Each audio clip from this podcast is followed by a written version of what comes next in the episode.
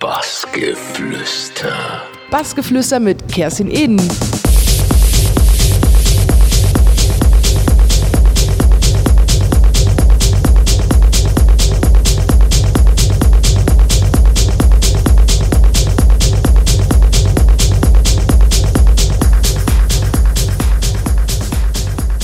Willkommen beim Bassgeflüster Kerstin Eden hier in der Kantine Augsburg. Hallo. Servus. Ich habe in, dein, in deiner Biografie gelesen, dass du als Kind mal Jockey werden wolltest. Warum genau? Eigentlich als Reiterin, ja. Warum? Naja, ich komme vom Land, bin in einem Dorf geboren, wo es keine Ampel, keine Kreuzung gibt. Und als Mädchen reitest du halt einfach. Ich bin halt quasi auf dem Pferd groß geworden und was möchte man werden als Mädchen? Dann Prinzessin oder, ja, ich wollte halt eher Jockey werden. Ja, neben dem Reiten hattest du oder hast du immer noch ein zweites Hobby. Man kann sagen, dein Lieblingsverein ist die LSG Steinfurt. Du liebst es nämlich zu fliegen. Was fasziniert dich daran und machst du es auch noch oft? Boah, das Faszinierende am Fliegen. Ich meine, bist du schon mal geflogen? Ja, Segelflieger nicht, aber äh, normales Flugzeug. Mich fasziniert das gar nicht. Ich finde das ganz schrecklich. Das ist schade. Das ist echt schade. Nee, die Welt von oben zu sehen ist einfach schön und das Segelfliegen an sich kann man auch gar nicht mit anderen Flugrichtungen beschreiben oder vergleichen. Letztendlich bist du mit der Natur äh, alleine unterwegs und du hast viel Ruhe und selber die Kontrolle zu haben, ist natürlich auch mal richtig schön.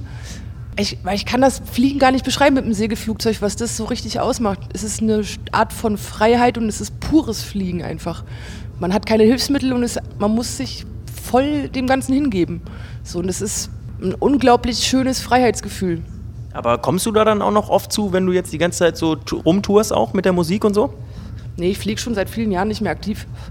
Aber ähm, ich denke mal, das ist auch ein ganz normaler Weg, dass man vielleicht einfach mal eine Pause macht. Also viele Jugendliche fangen mit 15 oder 14 an zu fliegen. Man kann ja mit 14 schon anfangen mit, also Segelflug, ist das möglich. Äh, ich habe auch früh angefangen und bin auch früh schon, also mit 15 durfte ich schon alleine fliegen, ohne Lehrer, komplett allein verantwortlich.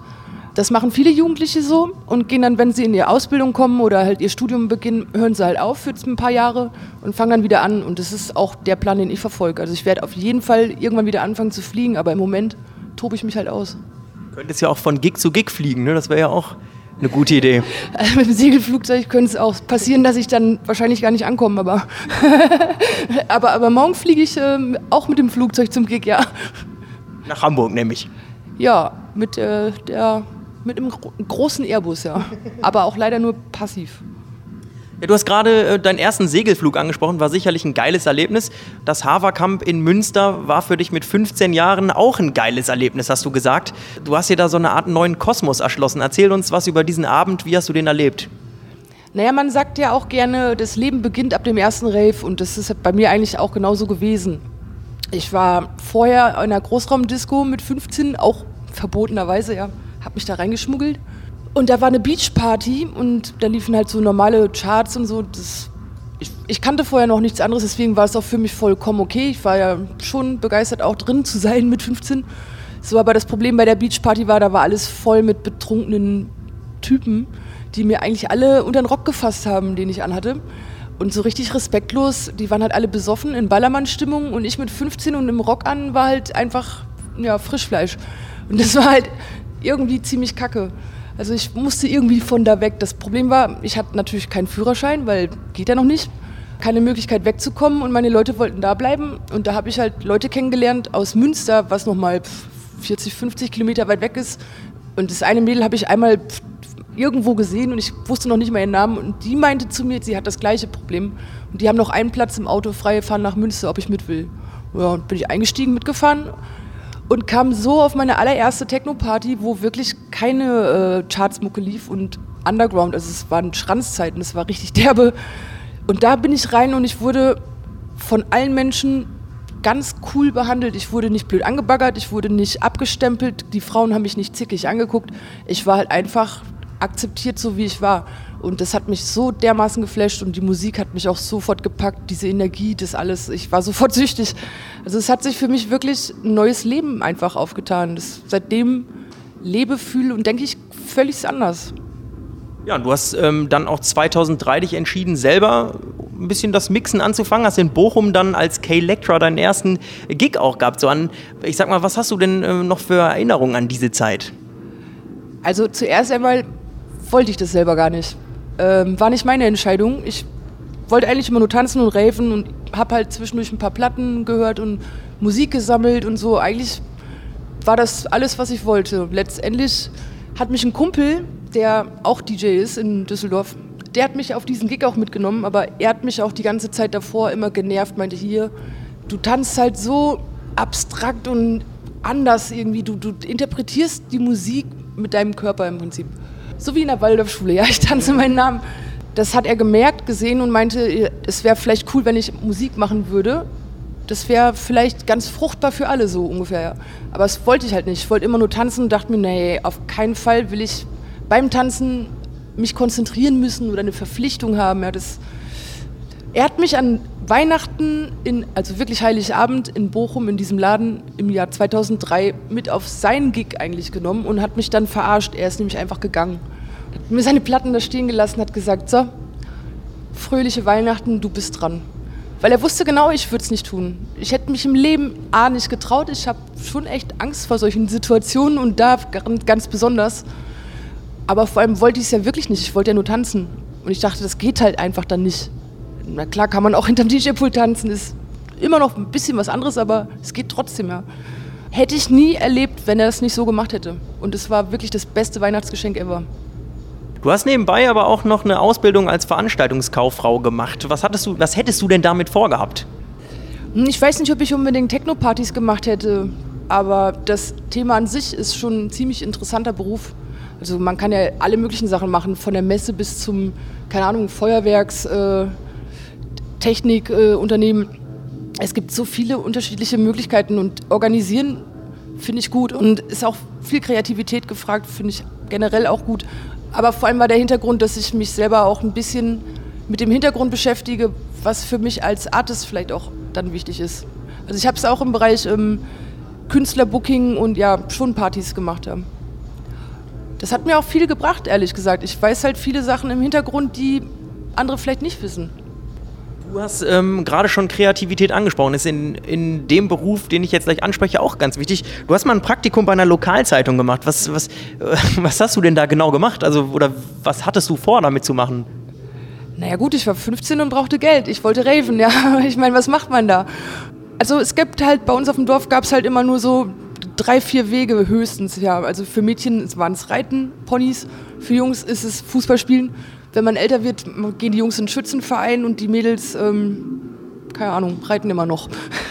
so, ich wollte halt meistens das, was die meisten machen, nicht. Das hat mich nie interessiert und als mit 15 Geld zu verdienen ist halt, da gibt es nicht viele Möglichkeiten bei uns. Du kannst Zeitungen austragen oder du bist Babysitter. Ich bin ehrlich, ich mag keine Kinder, beziehungsweise ich habe noch nicht so den Draht zu Kindern gefunden. Ja. Deswegen fällt das schon mal flach mit dem Babysitten. Und Zeitung austragen, ich meine, gibt es was Langweiligeres wie Zeitung austragen? Ja, also habe ich mir gedacht, ich schreibe halt lieber für die Zeitung und Schreiben hat mir schon immer gelegen und Spaß gemacht. Und über das Praktikum hinaus, ich habe eigentlich gar kein Praktikum gemacht, ich habe direkt angefangen. Ich habe eine Woche einmal ausgeholfen und dann haben die gesagt, ja, komm, kannst du öfter was machen. Und ich habe dann zwei, drei Jahre ziemlich viel geschrieben für die Zeitung nebenbei und habe so dann auch Taschengeld bekommen. Ja, das hast du ab 2005 auch im Frankfurter Club U60 311, ist ja auch ein legendärer Laden. Da hast du gespielt und 2012 sogar das Closing, ähm, was, wo du ja sagen musst, ja, äh, du zeigst uns gerade dein Tattoo. Was waren das für zwei Momente, der erste und der letzte Gig für dich? Oh, der erste war gar nicht so spektakulär eigentlich. Vor allem der erste Moment, wo ich runtergegangen bin, also als Raver mit Herz und Blut und mit 15 gab es das U ja auch dann schon, habe ich natürlich schon immer gewusst, dass ich das unbedingt mal sehen und erleben muss. Aber Frankfurt war halt vom NRW aus nicht so einfach zu erreichen. Deswegen habe ich das U erst recht spät zum ersten Mal gesehen, hatte riesen Erwartungen, bin da runtergegangen, war total enttäuscht. Ist wirklich so. Ich war echt enttäuscht. Ich habe gedacht, das wäre eine U-Bahn-Station. Wo waren denn da bitte die Tunnel? Also für mich war dieses Bild im Kopf, was ich immer hatte, war einfach so toll und so festgefahren, dass ich einfach erstmal gar nicht drauf klarkam, dass es nicht so ist. Aber das hat sich dann ja zum Glück schnell gelegt. So, ähm, was ich beim ersten Gig gedacht habe, kann ich gar nicht sagen. Weiß ich nicht mehr. Also das erste Erlebnis runterzugehen, da war ich privat. Beim ersten Mal spielen wusste ich schon Bescheid und es war dann halt ein Gig. War natürlich cool, dass man da mal spielt als Referenz, aber so, es ist nichts hängen geblieben. Der letzte Gig ist ganz schwer in Worte zu fassen. Also es ist Musik hast du es mit Teardrops äh, kommentiert, ne? Ja, und ich kann es mittlerweile wieder hören. Das ist auch schon wieder ganz gut. Also ich konnte bestimmt zwei Jahre im Radio, wenn es lief, habe ich sofort ausgemacht. Ich habe sofort geweint. Äh, das Lied sagt ja auch schon alles, also Teardrop. Ganz bewusst gewählt natürlich. Ist mein zweites Lieblingslied. Mein erstes Lieblingslied wollte ich nicht nehmen, weil mir war klar, dass ich es danach nicht mehr hören kann. Aber ich denke, das hat schon gepasst. Ähm, ist der intensivste Moment, den ich je hatte in meinem Leben auf jeden Fall. War ganz schlimm zu sehen, wie die Leute, also es hat ja jeder gewusst, dass ich die Letzte bin. Und es wusste auch jeder, dass es bald vorbei ist. Und alle haben es gemerkt, dass es das nächste Lied das letzte ist. Und wenn man dann ein, eigentlich alle Augen auf sich hat und alle Augen gucken einen voller Trauer an und auch voller Verzweiflung oder Hoffnung, dass man nicht drückt, das ist ein schwieriger Moment auf Play zu drücken. Also ich habe ich hab so lange gebraucht, dass sogar die Musik kurz aus war. Das war eigentlich gar nicht geplant, aber ich konnte einfach nicht. Auch ein Gefühl, was man nicht in Worte packen kann. Man muss es mal erleben, aber ich glaube, in dem Moment waren wir in diesem Laden alle, wir haben alle das Gleiche gefühlt und das kam alles bei mir an. Das war echt heftig. Dann wollen wir mal zu den besseren äh, Zeiten wiederkommen, wo du auch wirklich äh, drüber reden kannst, ohne dass es dich mitnimmt. 2011 hast du auch deinen ersten Track Freiflug rausgebracht.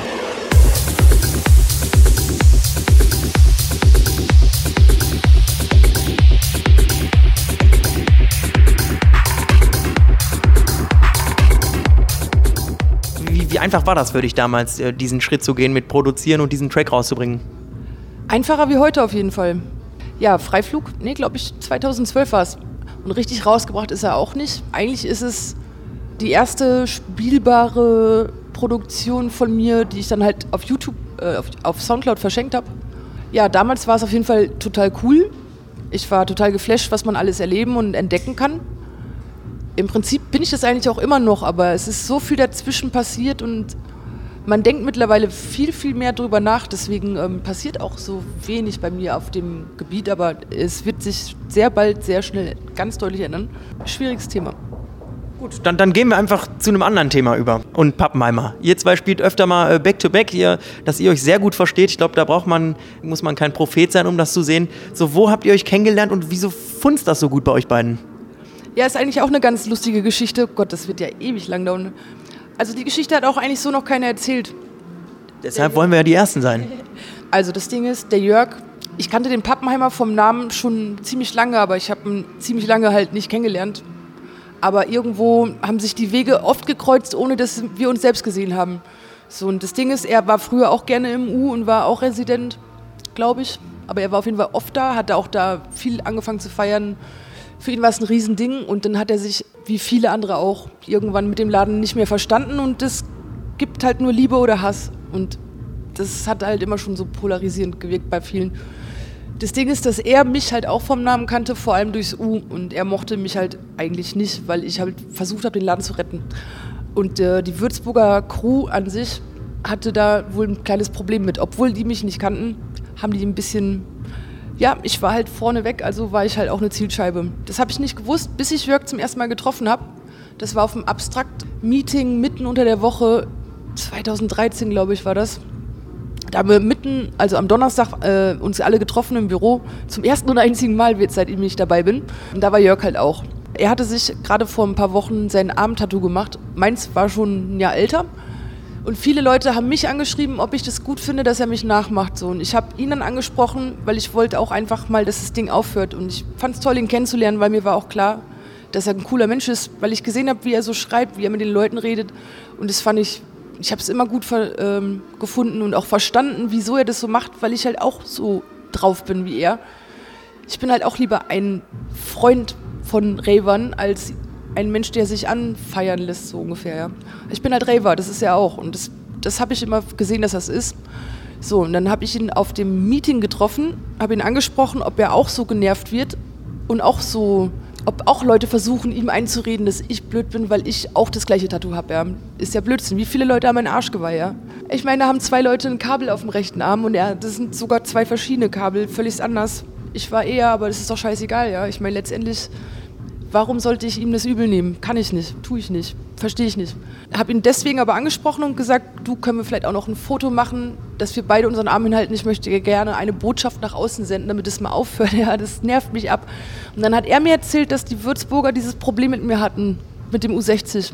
Und dass er sich schämt dafür und er möchte sich bitte gerne bei mir entschuldigen, ähm, dass er mich in eine Schublade gesteckt hat, weil das wäre ja eigentlich gar nicht seine Art. Ja. Und äh, er müsste gestehen, dass es so passiert ist er hat halt einfach diesen Weg mit eingeschlagen, obwohl er mich nicht kannte. Und ich fand es so großartig, dass er mir das erzählt hat, weil eigentlich, ich müsste es heute immer noch nicht wissen, dass jemand mir sowas sagt und dazu steht, ganz großes Ding, ja. Und das, ab dem Zeitpunkt habe ich ihn geliebt. Also sofort ab dem ersten Tag. Ja, und das mit dem Auflegen, das ist dann einfach so gekommen irgendwann mit der Zeit. Also es war, der Ursprung ist seine Geburtstagsparty vor drei Jahren. Passt halt auch einfach. Und vor allem jeder hat halt so sein eigenes Ding trotzdem passen wir gut zusammen.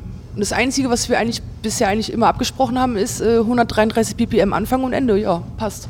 Zwei Rituale wollen wir von dir noch ansprechen. Und zwar, du nimmst immer eine halbe Klopapierrolle mit und du gehst mit deinem Equipment ins Bett. Ja, da hebst du die auch schon hoch. Jetzt, äh, jetzt, jetzt bitte einmal erzählen, was, also was hat es damit auf sich? Was sind das für Rituale? Naja, also das mit der Klopapierrolle ist kein Ritual, das ist einfach praktisches Verhalten. Ich habe alle Arten von Allergie, die du dir vorstellen kannst, vor allem Heuschnupfen, alles, was fliegt und blüht und so. Ich, ich muss ständig meine Nase putzen. Also mit einer Packung Taschentücher komme ich halt nicht aus. Und dazu kommt, ich bin ein Tollpatsch, ich klecke halt eigentlich grundsätzlich immer. Und ich laufe auch vor Wände und ich kippe auch alles Mögliche um. Also ich muss halt ziemlich oft was wegwischen. Und dann kenne ich natürlich auch, wie es ist, wenn man im Club auf dem Klo ist und da ist kein Papier mehr da. Ärgert man sich immer. Also ich habe für alles eine Lösung gefunden und die ist ziemlich einfach. Und es ist eine Rolle Klopapier. Sieht komisch aus, ist aber sowas von praktisch. Und mittlerweile haben sogar viele meiner Freunde das zu schätzen gewusst oder wissen zu schätzen, die am Anfang auch nicht verstanden haben, warum ich das tue. Aber mittlerweile ist es halt schon so, dass viele Leute ankommen und sagen, hey, du hast mal gerade Klopapier, ich habe ja was verschüttet oder so. Das ja, es hilft auch anderen Menschen dabei. Und eine halbe Rolle am Wochenende ist schon dann weg, ja. Und warum nimmst du das Equipment dann mit ins Bett? Naja, das mache ich ja nur in der ersten Nacht, wenn es neu ist. Und auch nur, wenn ich mich schon lange darauf gefreut habe. Keine Ahnung, ich, hab, ich möchte mich dann nicht von trennen, wenn ich es ausgepackt habe. Und bevor ich es dann anschließe oder es dann nachher im Studio steht, wäre ja doof, wenn ich es erstmal abkabeln muss oder so. Aber ich kann da einen echten Tipp geben. Also nehmt keine Technics 1210er mit ins Bett und legt die auf ähm, Kopfhöhe. Die sind ziemlich kantig. Das, das tut weh. Ja, dann, dann, wollen wir noch äh, zu dem dritten Markenzeichen kommen. Du hattest es vorhin schon angesprochen, der Jörg hat es in einer abgewandelten Form. Du hast es aber noch mit einem schönen Schriftzug, Nimmersatt. Es ist ja schon so ein Symbol für dich. So, ähm, ich habe auch gelesen, du hast mal 16 Stunden im U gespielt in Frankfurt, 18 sogar. Ähm, ja, der Körper hat dir wahrscheinlich auch gedankt am nächsten Tag, aber würdest du sagen, du hast einfach so dein, dein Lebensmotto, so musikgierig, ähm, nimmersatt, einfach auf deiner Haut verewigt? Also ich habe eine Jugendsünde auf der Schulter und die ist schon ein bisschen peinlich und danach irgendwann fängt man dann darüber nachzudenken, wenn man sich tätowiert, was es sein soll, ja. Also gerade bei so einer gut sichtbaren Fläche wie im Arm habe ich mir schon viele Gedanken gemacht. Also äh, ich mache diesen Job jetzt seit 12, 13 Jahren und es war eigentlich schon immer gleich. Ich habe halt nie aufgehört. Und das hat sich bis heute nicht geändert. Wenn ich Bock habe, habe ich Bock und eigentlich habe ich immer Bock.